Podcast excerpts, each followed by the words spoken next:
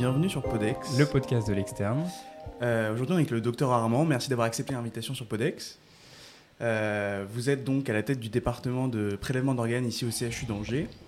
Et donc avant de développer un peu plus cette activité-là et que vous nous parliez un peu de, des avancements et de ce que vous faites ici, on aime bien toujours sur Podex demander à nos invités un peu euh, d'où ils viennent, qui ils étaient en tant qu'externes et qu'est-ce qui les a finalement guidés vers la médecine. Est-ce que vous pouvez nous en dire un peu plus? Alors, je vais, juste corriger la notion de département parce que c'est Oui. très, euh, très codifié. Donc, c'est une unité fonctionnelle, euh, le- la coordination des prélèvements d'organes. Donc, on en rediscutera. Pour mon parcours, donc, euh, je viens de l'université de Nantes. J'ai fait euh, un parcours classique euh, il y a maintenant très longtemps puisque je suis thésée depuis, depuis 2000. Euh, et tout de suite, j'ai souhaité faire de la médecine d'urgence. J'ai eu l'occasion de travailler.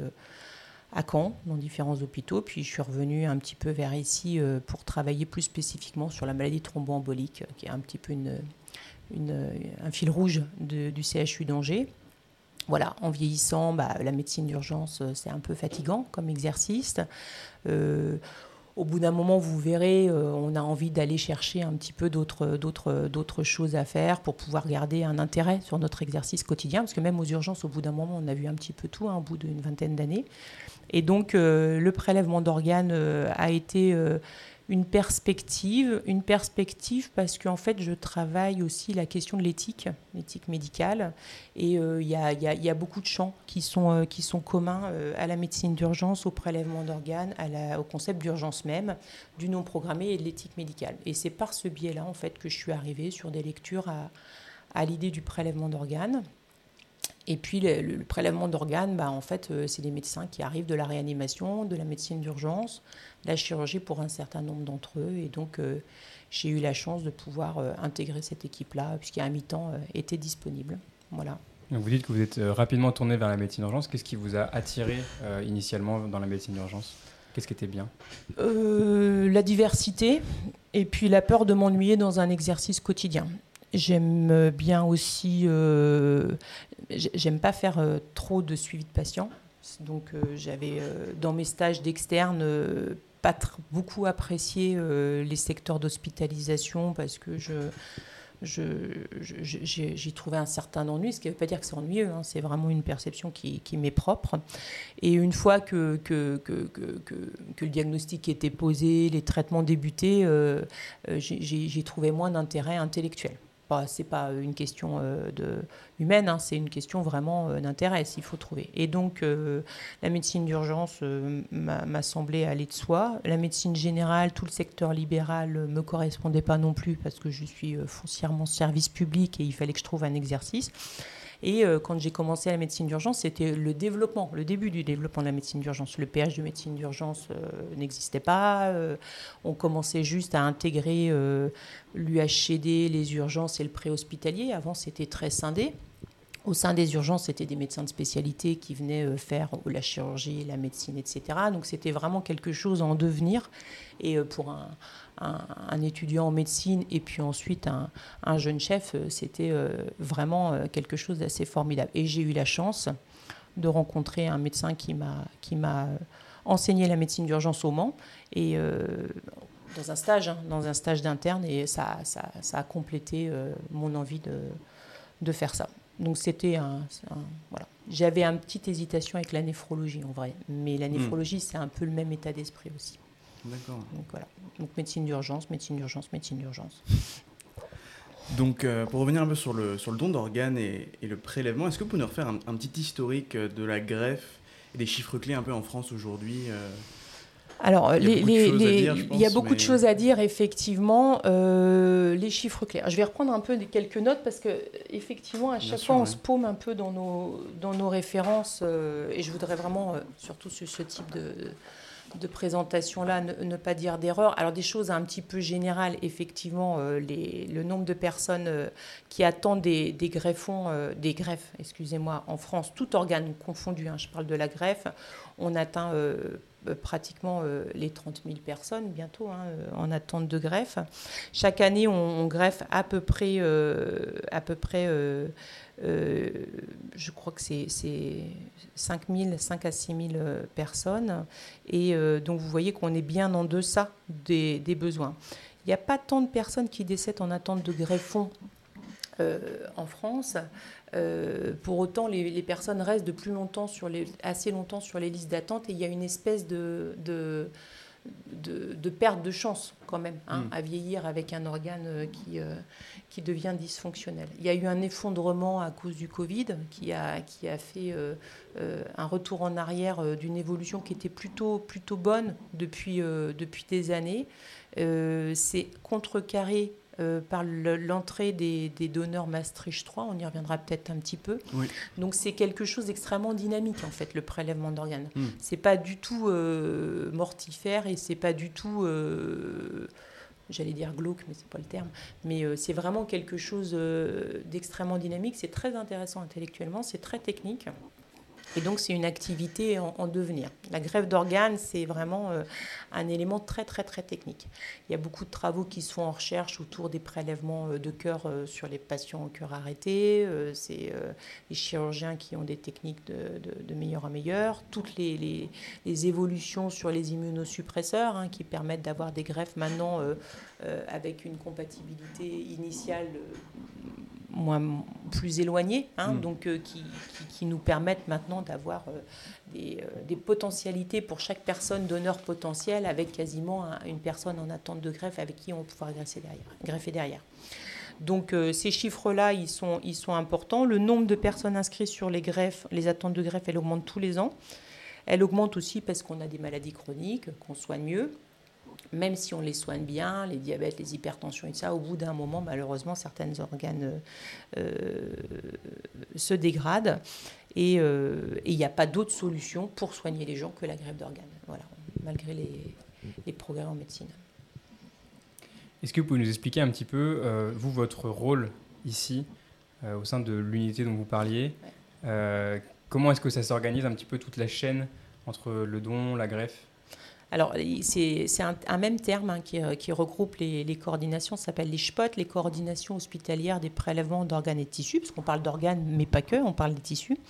Ce sont des petites équipes hein, en général. Euh, les équipes dédiées, elles ont été, euh, elles ont été mises en place par le développement de l'agence de la biomédecine et on a beaucoup développé les prélèvements de greffe parce qu'on a dédié des équipes pour ça. Auparavant, c'était chaque réanimation faisait. Le fait d'avoir une équipe dédiée qui ne fait que cette activité, activité-là a énormément augmenté le nombre de prélèvements.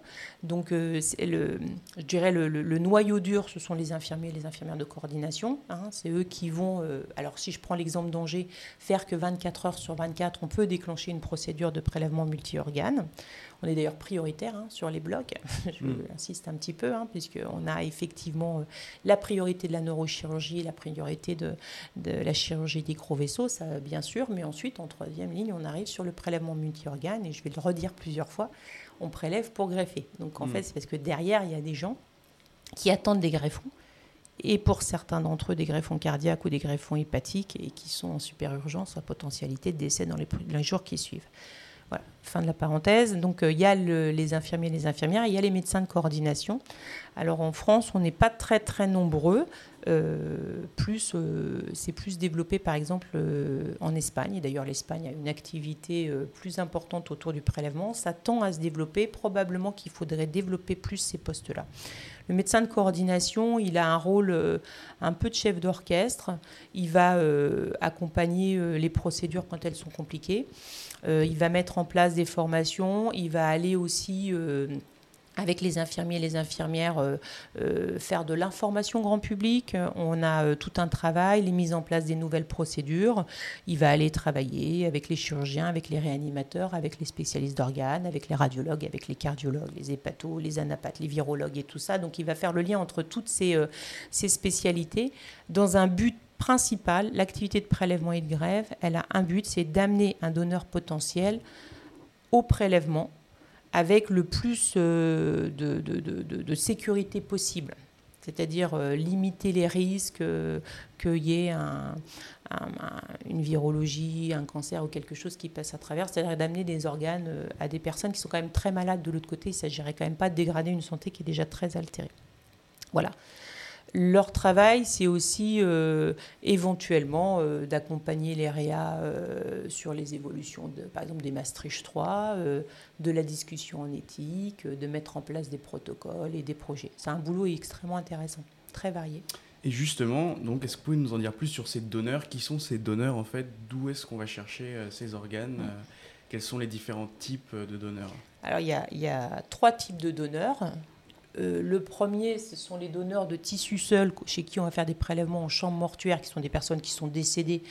Euh, et donc, on va, chez qui on peut aller prélever des tissus, des cornets, on peut prélever euh, des artères, des veines, de la peau. Euh, y compris des cœurs pour valves. Et, enfin, tous les tissus sont prélevables euh, en chambre mortuaire avec des délais de réfrigération des corps et euh, des temps dédiés pour pouvoir aller faire ces prélèvements-là. Donc ça, c'est ce qu'on appelle les prélèvements cœur arrêté tissus, les CAT. Ensuite, on a les prélèvements d'organes. Donc eux, il y en a deux grands types. Donc c'est les patients, ce qu'on appelle en mort encéphalique les sujets en mort encéphalique, les SME, et puis les sujets euh, à cœur arrêté. Donc c'est ce qu'on appelle, vous en avez probablement entendu parler, les Maastricht. Donc il y a eu plusieurs, euh, les Maastricht 1, 2, 3. donc on est rendu au Maastricht 3. Ce sont des personnes pour qui il y a eu un arrêt cardiaque. Et euh, on a confirmé le décès en attendant un petit peu et s'assurer qu'il n'y ait pas eu un nouveau départ du cœur. Et ensuite, on a mis en place une circulation, un peu l'équivalent d'une circulation extracorporelle, mais moins, moins importante puisque on, exclut le cœur, hein, on ne veut pas faire repartir le cœur bien sûr. Et puis euh, on fait des prélèvements d'organes qu'on va euh, comme ça euh, mettre en place une circulation régionale normothermique sur le côté qui va permettre de continuer à vasculariser les organes le temps que les chirurgiens puissent, puissent accéder au, au greffon et puis ensuite on va clamper et donc on va revenir dans la situation des donneurs en mort encéphalique. Donc on a les morts encéphaliques et les Maastricht 3. D'accord. Tous les établissements ne sont pas autorisés à faire du M3. Hein. Faut des, c'est des techniques un petit peu particulières. Angers est autorisé au M3 depuis 2019. D'accord. Et on se demandait justement quel est le quel est l'organe, quel est le tissu qui est le plus prélevé en France qui, euh, Alors la cornée, hein, la cornée sont des organes qui sont tissus. En plus, euh, les tissus sont ce qu'on appelle banquer, pas banquer dans le sens euh, financier, un hein, banquer dans le sens stockage. Donc les tissus, on peut les, les, conserver et donc euh, il n'y a pas de problème de compatibilité, d'immunosuppresseurs, etc. Enfin, il y a des, discussions en local, mais c'est un autre problème. Donc euh, au niveau des tissus, c'est les cornets qui sont principalement. Après, au niveau des organes, c'est les reins, hmm. hein, puisque forcément, sur chaque prélèvement, on va prélever deux reins et en plus, ce sont des, des des, greffes qui, sont bien connues, qui fonctionnent très bien. Une greffe rénale fonctionne extrêmement bien. Et pour en revenir sur la question des préleveurs, et euh, on en a parlé un peu tout à l'heure, euh, il y a aussi les donneurs vivants. Mmh. Alors moi j'en ai assez peu parlé parce que c'est pas mon travail en fait. Hein, le prélèvement du vivant c'est pas l'activité des coordinations des prélèvements d'organes. Mmh. Elle ne gère que que les patients euh, décédés. Donc la greffe du vivant, par exemple, toute l'activité du donneur vivant, elle est elle est coordonnée et gérée par l'équipe de néphrologie donc en l'occurrence l'équipe du professeur Augusto ici. Donc euh, ça c'est une autre activité, mais ça peut être une autre origine des greffons. Et on peut faire du donneur vivant hépatique aussi, c'est hmm. plus rare. On peut donner un morceau de foie par exemple à son enfant hein, dans les greffes pédiatriques. Et donc en termes de proportion, c'est les donneurs en état de mort encéphalique qui sont les plus importants Oui, en termes de proportion, c'est les donneurs en mort encéphalique qui sont les plus importants. Ensuite, on a les Maastricht 3, et encore une fois aussi parce que les centres ouvrent. Alors les Maastricht 3, je vais quand même expliquer rapidement ce que c'est. Ce sont des personnes chez qui on a posé euh, une limitation de soins et un arrêt des thérapeutiques actifs, les personnes dont on sait qu'on n'a aucune perspective de soins pour eux, on est certain qu'on euh, ne peut pas les sortir de cette situation. Les réa, euh, complètement en dehors d'une perspective de prélèvement d'organes, va extuber le patient. Et si le patient fait un arrêt cardiaque dans les trois heures qui suivent l'extubation, on va pouvoir mettre en place cette fameuse circulation régionale normothermique et on va pouvoir faire du prélèvement d'organes et la même démarche que pour les morts encéphaliques, c'est-à-dire qu'avant de mettre en place un protocole de Maastricht 3, quand la décision d'arrêt des thérapeutiques est prise et acceptée par la famille, il y a un abord auprès des proches qui va être euh, la recherche d'une non-opposition. C'est une particularité. C'est ça dont vous voulez parler justement. Comment est-ce qu'on aborde une famille sur ce type de sujet sur quelqu'un, euh, un, proche qui vient par exemple d'avoir un accident grave ou qu'on va pas pouvoir justement donc mmh. Comment est-ce qu'on fait pour aborder la famille Alors déjà, il faut, on est formé pour ça. Hein, mm. Donc il y a des, des, formations qui existent, c'est important, beaucoup de formations en simulation quand on travaille au prélèvement d'organes, on sait qu'on travaille pour la greffe. Donc en fait, il ne faut pas avoir de, réticence à cet abord-là.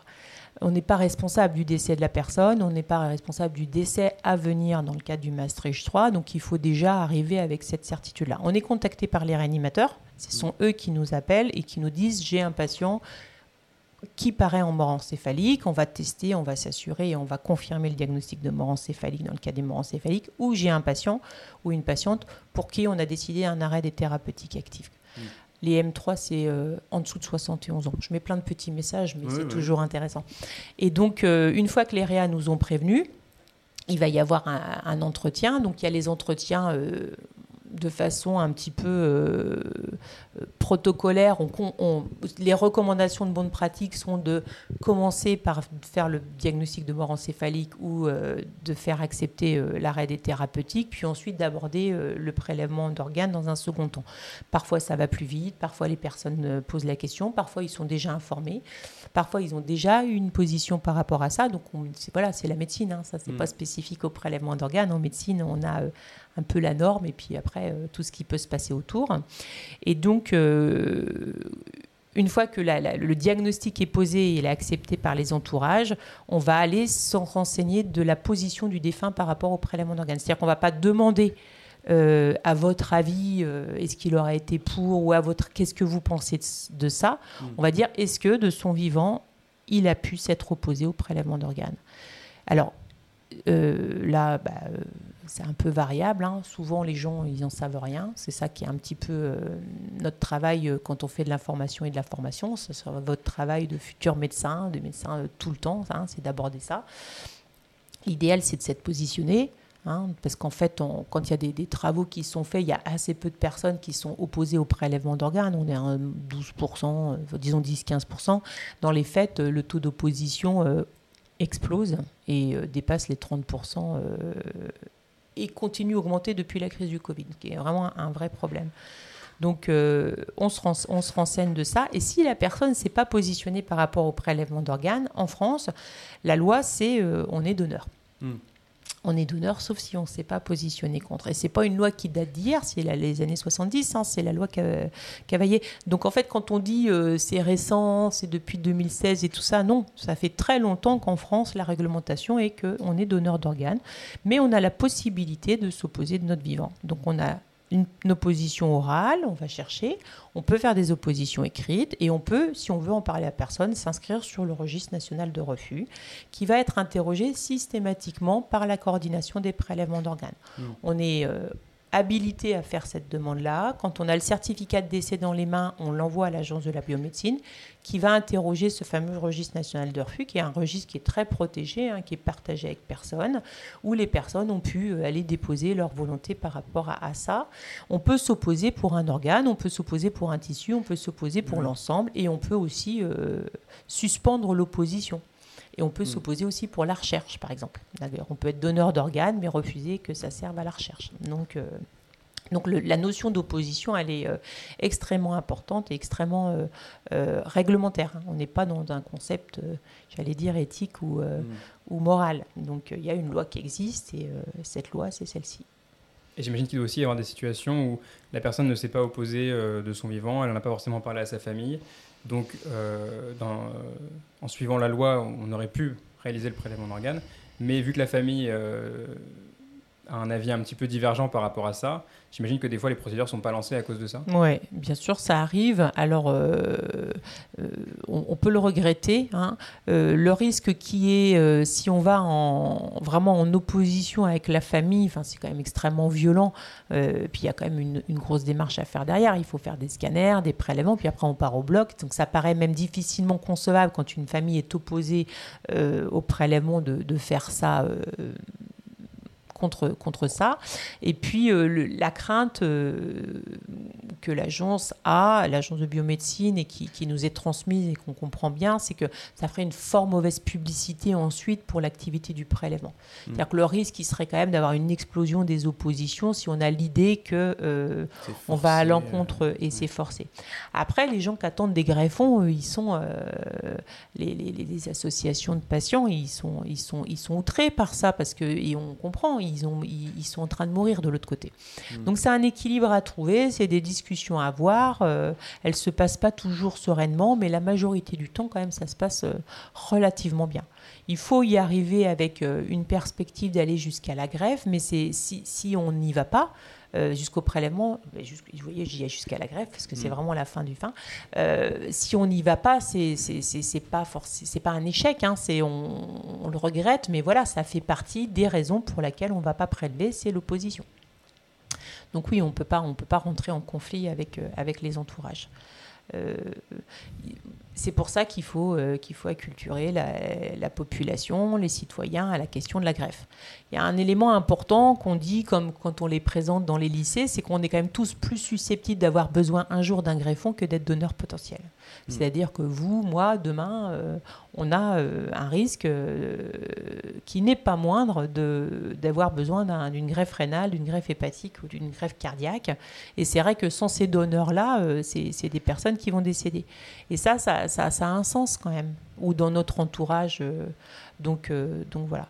Justement, vous, parlez de, vous parliez de, de, parler au grand public de, toute cette activité, euh, l'évolution aussi de, des lois et de l'éthique, de faire essayer de passer le mot de la greffe et que ce soit plus accepté, que ça devienne peut-être quelque chose qui soit plus naturel pour tout le monde. C'est quoi finalement l'avenir de la greffe et du don d'organes en France? Est-ce qu'il y a des lois prochaines qui vont faire avancer les choses? Est-ce qu'on, À quoi on se heurte aujourd'hui euh, dans la greffe principalement? Alors autour de la, de la, de la de la greffe sur les lois de bioéthique, parce que les, lois de bioéthique, euh, une partie de l'activité de bioéthique, c'est tout ce qui correspond au corps humain, euh, la recherche et tout ça. Donc il n'y a pas que la greffe d'organes ou le prélèvement, hein, c'est l'aide médicale à la procréation, euh, il y a beaucoup de choses, la recherche, la recherche, la génétique, etc. au niveau éthique, en prélèvement d'organes, dans les prochaines années, non, il n'y a pas grand-chose qui va évoluer. La dernière importance, c'était les mastres 3 et la mise en place des protocoles et des procédures Maastricht 3.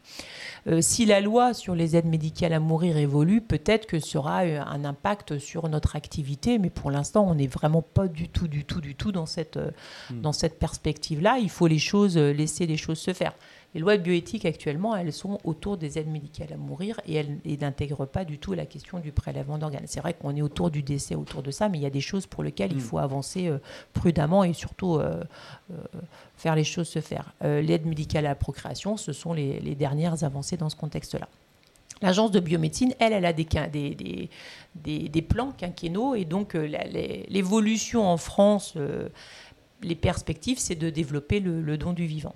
C'est euh, de faire plus de prélèvements et de greffes rénales, entre autres autour du don du vivant. Il y a des comités, c'est très normé, c'est extrêmement intéressant aussi. Moi, je fais partie du comité euh, donneur vivant. Euh, on rencontre des, gens formidables et dans ce cadre-là, il y a aussi toute l'activité de la greffe de moelle.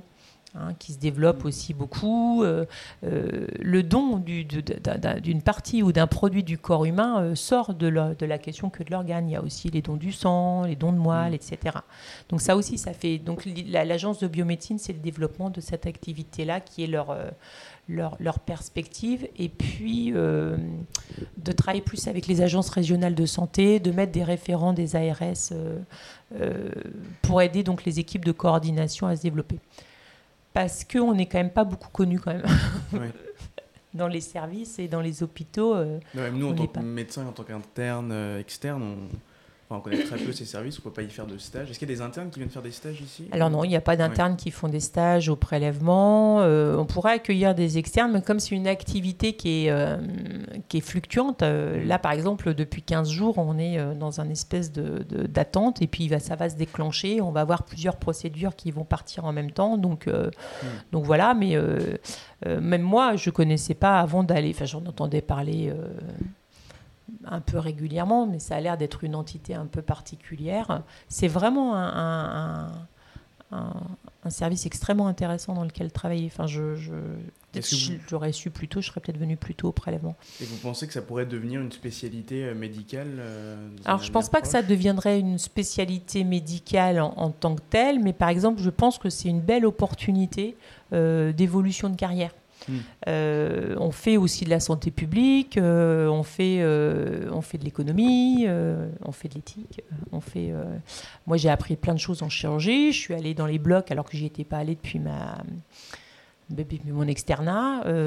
j'ai réappris des éléments sur, sur bah, les, les, circulations régionales normothermiques, la mise en place, utiliser des machines, parce qu'en fait, le médecin, il doit être capable un petit peu de répondre à tout. il n'est pas c'est pas possible de tout connaître, mais c'est vrai qu'on doit être capable un petit peu. J'ai appris beaucoup de choses en virologie, j'ai mm. appris beaucoup de choses en cancérologie, les évolutions des cancers de la prostate, les classifications des cancers de la thyroïde. Vous voyez, tout mm. ça, c'est des choses qu'on a. Donc c'est hyper intéressant, très très intéressant. Après, il y a des médecins qui sont à temps plein sur le prélèvement d'organes. Hein. C'est, euh, c'est, euh, ils sont, ils sont, ils sont au taquet. Hein. Moi, je préfère avoir un temps partagé. Mm. Parce que ça permet de garder un peu de clinique. Et je trouve que le fait de rester encore aux urgences, ça me donne une certaine légitimité vis-à-vis des, euh, des collègues qui sont en activité, parce qu'ils ne se disent pas, elle est dans son bureau là-haut et elle est, elle est trop éloignée du terrain. Hmm. Donc euh, voilà, moi je ne le vois pas trop, mais après, euh, c'est une c'est ma perception des choses, mais je trouve ça bien, un temps partagé. Et puis après, il y a des médecins qui partent à l'agence de biomédecine. La, la, phase ultime, éventuellement, c'est de devenir médecin, médecin de l'agence de biomédecine, où là, on, on intervient euh, sur des, euh, des réseaux. Hmm. Et c'est encore une autre activité. Peut-être de la coordination même européenne ou euh, Après, il y a des spécialistes. Si, vous, si ça vous intéresse, c'est passionnant. Moi, j'ai rencontré des gens qui sont spécialistes à l'agence de la biomédecine, de, du prélèvement à l'international, qui connaissent les chiffres en Allemagne, qui savent hmm. comment travaillent les Espagnols, en Israël, aux États-Unis. c'est passionnant, hein, le, le prélèvement d'organes. Vous disiez que c'était des procédures qui devaient être mobilisables 24 heures sur 24, euh, tout le temps. Et puis il y a souvent euh, des gros moyens qui sont mis en place. Moi j'avais vu des reins qui étaient partis à l'autre bout de la France en mm. avion euh, rapidement. Mm. Est-ce que vous avez un petit peu les chiffres globaux de, combien ça coûte une procédure de, du don à la greffe? Alors, je n'ai pas les chiffres de combien ça coûte, puisque en fait, tu as des astreintes, donc il faudrait intégrer euh, aussi toutes les astreintes qui sont mises en parallèle, euh, les hmm. disponibilités des blocs jusqu'à la moindre poche euh, de, celle, de, de, ou autre, autre soluté de remplissage. Dans l'autre sens, ce que je peux te raconter sur l'économie, c'est que on est enfin, on est tarifé, l'activité du prélèvement d'organes est tarifée en fonction du nombre de personnes qui sont recensées. C'est-à-dire que l'agence de biomédecine donne un forfait en fait, en fonction du nombre de personnes qu'on recense en tant que mort encéphalique ou, euh, ou en Maastricht 3 ou personnes chez qui on a fait les prélèvements euh, en chambre mortuaire. Puis ensuite, pour euh, chaque prélèvement fait, on va avoir une, quantité d'argent qui va être redistribuée à l'hôpital. Donc le forfait, c'est les prélèvements, c'est les recensements, le nombre de personnes potentielles donneurs, mmh. et donc ça, ça va en raccourci payer les ressources humaines, c'est-à-dire que les, infirmiers, le médecin et tout ça de la coordination. Puis ensuite, chaque fois qu'une procédure va se déclencher, il va y avoir une tarification globale qui va intégrer en fait euh, bah, euh, euh, le scanner, les bilans biologiques, les sérologies, la napate éventuelle et tout ça. Et donc, et donc voilà. Après, je dirais que c'est, les blocs, ça coûte super cher, c'est en, en milliers d'euros. Ce qui est vrai aussi, c'est que tu fais la comparaison d'une personne qui est dialysée chronique, c'est moins cher au final de greffer un rein. Hmm. Outre la qualité de vie, on va dire que le principal, c'est la qualité de vie. Je veux dire, même si c'était plus cher, si la personne est mieux, elle vit mieux, elle vit plus longtemps, etc., il n'y a pas photo, on va prendre le truc. Mais là, en l'occurrence, ça rapporte. Hmm. Euh, au total, si on fait un budget global, eh ben, euh, il est moins, ça reviendra moins cher que quelqu'un qui va être dialysé trois fois par semaine pendant 10 euh, ans, 15 ans, etc.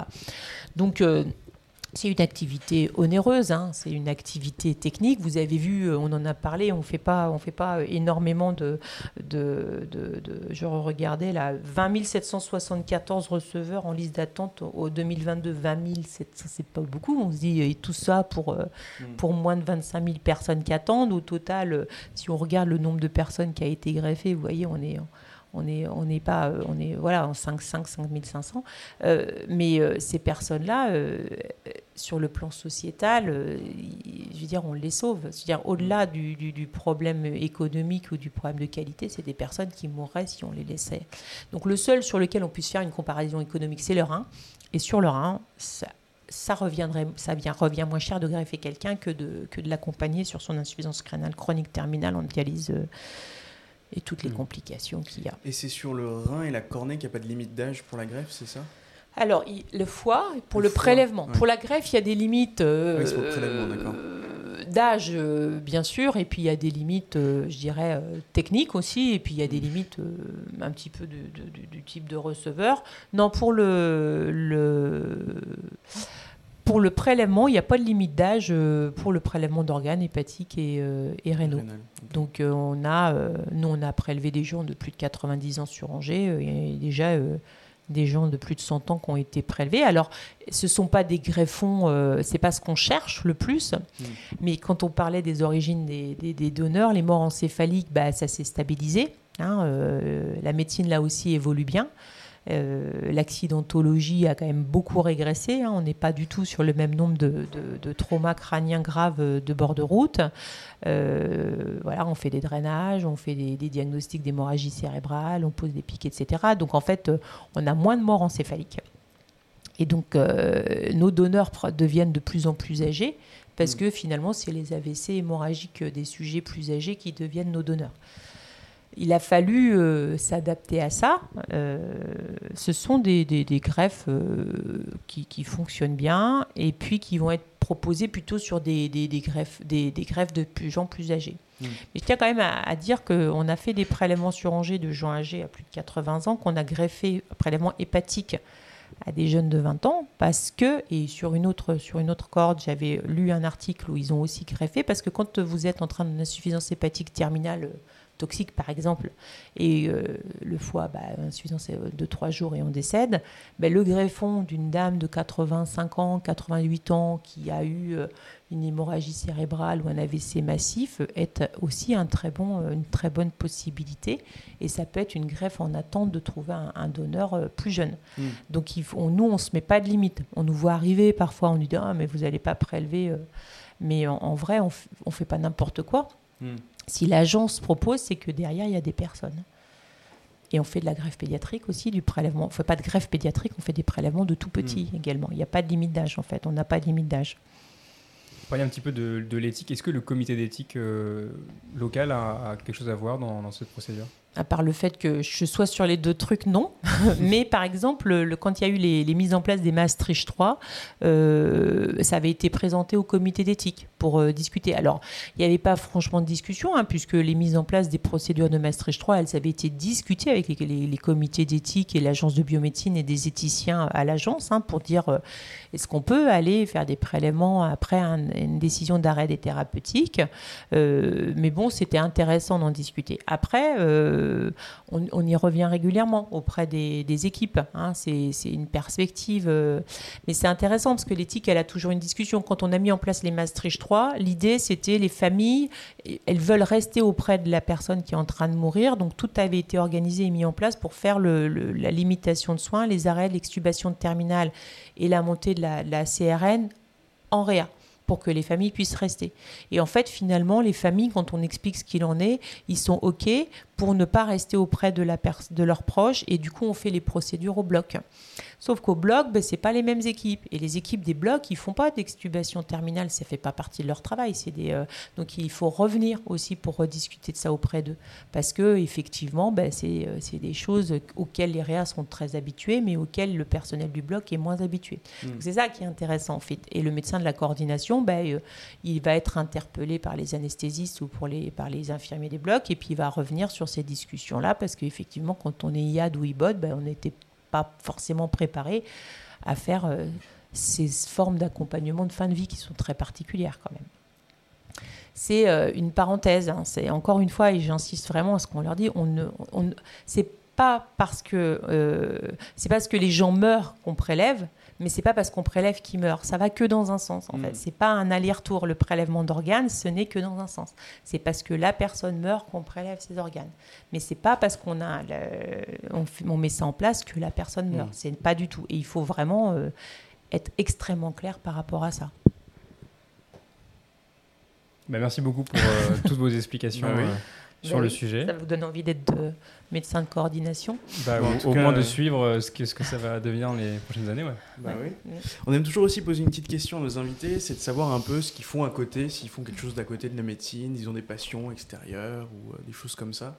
Est-ce que vous avez des choses à partager euh Alors à côté, moi je fais de la philo, j'essaye d'écrire une thèse, c'est un peu, euh, un peu difficile. Voilà, principalement euh, mon temps est, consacré à ça. Euh, après j'aime le sport et puis j'aime la musique. Voilà, c'est à peu près, mais en ce moment c'est plutôt, c'est plutôt, c'est plutôt autour de ça que ça tourne. Et puis évidemment je m'occupe de mes enfants qui mm. vieillissent, qui vont plus avoir besoin de moi. Mais euh, il faut faire des choses à côté. Et euh, la médecine, ça n'a pas été une passion initiale. Moi, je suis pas arrivée en médecine parce que je voulais absolument être médecin. Je trouve ça très bien, mais je ne savais pas quoi faire. Donc, euh, on peut faire plein de choses. Il faut faire des choses. Il faut lire beaucoup. Mm. Se cultiver, lire à côté. Voilà. Bah super. Merci beaucoup. merci pour votre temps. Merci, merci de cette proposition. En tout cas, merci beaucoup. Mm.